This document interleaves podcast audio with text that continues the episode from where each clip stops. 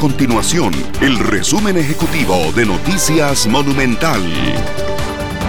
Hola, mi nombre es Fernanda Romero y estas son las informaciones más importantes del día en Noticias Monumental. El Tribunal Penal de Hacienda anuló la resolución que permitió a los dueños de las empresas constructoras MECO y H. Solís evitar la prisión preventiva tras el pago de una millonaria fianza mientras se les investiga por el caso Cochinilla. La Caja Costarricense de Seguro Social informó que los establecimientos de salud vacunarán contra el COVID-19 a personas mayores de 30 años por esta semana. Estas y otras informaciones usted las puede encontrar en nuestro sitio web www.monumental.co.cr. Nuestro compromiso es mantener a Costa Rica informada.